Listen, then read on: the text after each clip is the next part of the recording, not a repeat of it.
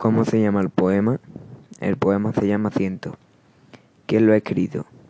Lo ha escrito Federico García Lorca. Él nació el 5 de junio de 1898 y murió el 18 de agosto de 1936. La causa de su muerte es que lo fusilaron. ¿A qué obra pertenece? Pertenece a una obra poética.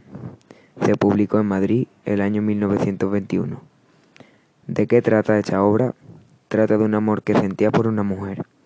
Llamas rojas que van cociendo mis pasiones en mi corazón. Cuando todo se quema, solo las pavesas vuelan al viento. ¿A qué movimiento literario pertenece el autor? El, el, autor pertenece a un género literario de director de teatro, dramaturgo, poeta y músico dibujante. ¿Por qué has elegido a este autor? Porque fue muy famosa hacer el punto de ser el más famoso de España, porque es muy cortito, pero dice toda, pero dice cosas con las que me siento identificado. ¿Te ha gustado esta obra? Me ha gustado mucho y nos hemos sentido muy identificados con ella.